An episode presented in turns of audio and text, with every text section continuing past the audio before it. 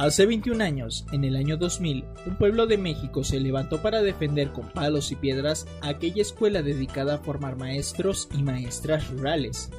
Se alzó para defender a jóvenes, hombres y mujeres, provenientes de familias campesinas y de escasos recursos económicos de una de las regiones del país que registra un gran porcentaje de población en situaciones de extrema pobreza y de alta marginación, el Valle del Mezquital. La comunidad estudiantil de esa escuela no solo está preparada para desempeñarse como maestros y maestras en escuelas rurales y de zonas marginadas del país, sino como líderes sociales comprometidos y comprometidas con causas campesinas y populares. Bienvenido seas a este podcast. Mi nombre es Ángel Macías y esto es La defensa de un pueblo por su escuela normal rural.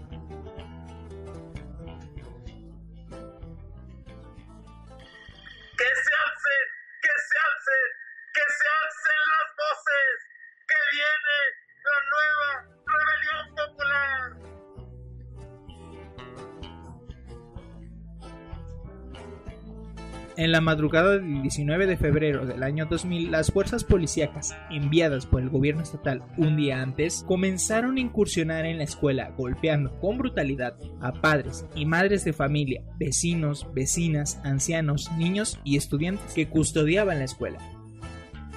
Un grupo de la comunidad estudiantil se encontraba en movilización en la sede del gobierno estatal en demanda de la liberación de 76 de sus compañeros que se encontraban presos desde el 5 de febrero de ese mismo año.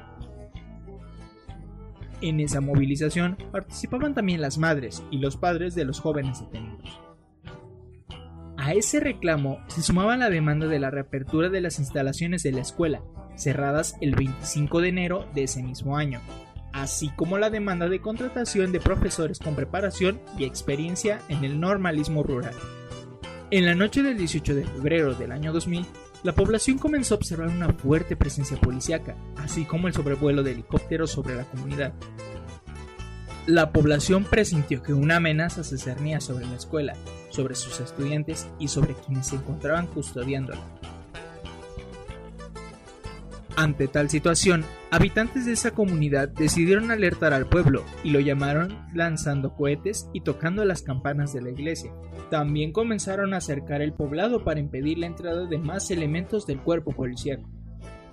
Otro grupo, conformado por padres de familia, vecinos, vecinas y estudiantes, se trasladó a la sede del gobierno estatal para advertir sobre esta situación al grupo de estudiantes de la escuela y de la Federación de Estudiantes Campesinos Socialistas de México de la FEXU.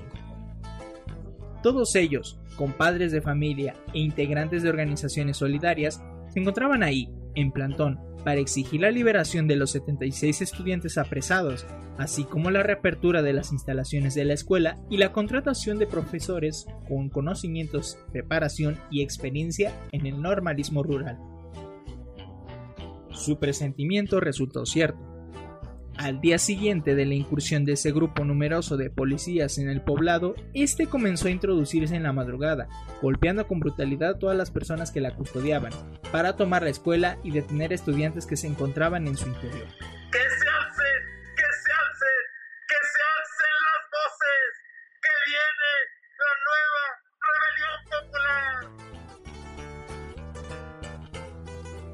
El gran enojo que causó en la población esa enorme presencia policíaca, el sobrevuelo de helicópteros, la violenta incursión de los policías a la escuela con la intención de tomar las instalaciones y continuar con la detención de estudiantes, provocó que la comunidad lograra detener y desarmar, arriesgando su propia vida, a 68 policías fuertemente armados, desarmados y descamisados, algunos en paños menores, los 68 policías fueron llevados por el pueblo a la cabecera municipal, no únicamente para detener la agresión y recuperar las instalaciones de la escuela, sino para exigir la liberación de los 76 estudiantes presos, así como la entrega de los estudiantes detenidos y desaparecidos durante la incursión de las fuerzas policíacas esa madrugada. Ese día parecía que se había cumplido aquella promesa que un campesino, a nombre de todos los campesinos de esa comunidad, había expresado con convicción el 15 de noviembre de 1926 día de la inauguración de la escuela, ante su fundador, el entonces presidente de la República, Plutarco Elías Calles. Si algún día quisieran quitarnos nuestro patrimonio y nuestras escuelas, Con el brazo y el corazón y nuestra vida las defenderemos. Actualmente, la agresión contra las escuelas normales rurales en México es del dominio público. Después de la desaparición de los 43 estudiantes de la Escuela Normal Rural Isidro Burgos de Ayotzinapa, sin embargo, aún poco se sabe de la violencia institucional que, a lo largo de su historia casi centenaria, los gobiernos estatales y federal han ejercido en contra de estas escuelas y sus estudiantes. Las normales rurales son instituciones educativas con un estudiantado que mantiene un estrecho vínculo con la comunidad por la labor educativa, cultural y social que en estas realizan. Es tal la importancia que adquieren esas escuelas a lo largo de su vida que forman parte de la identidad de los pueblos donde se asientan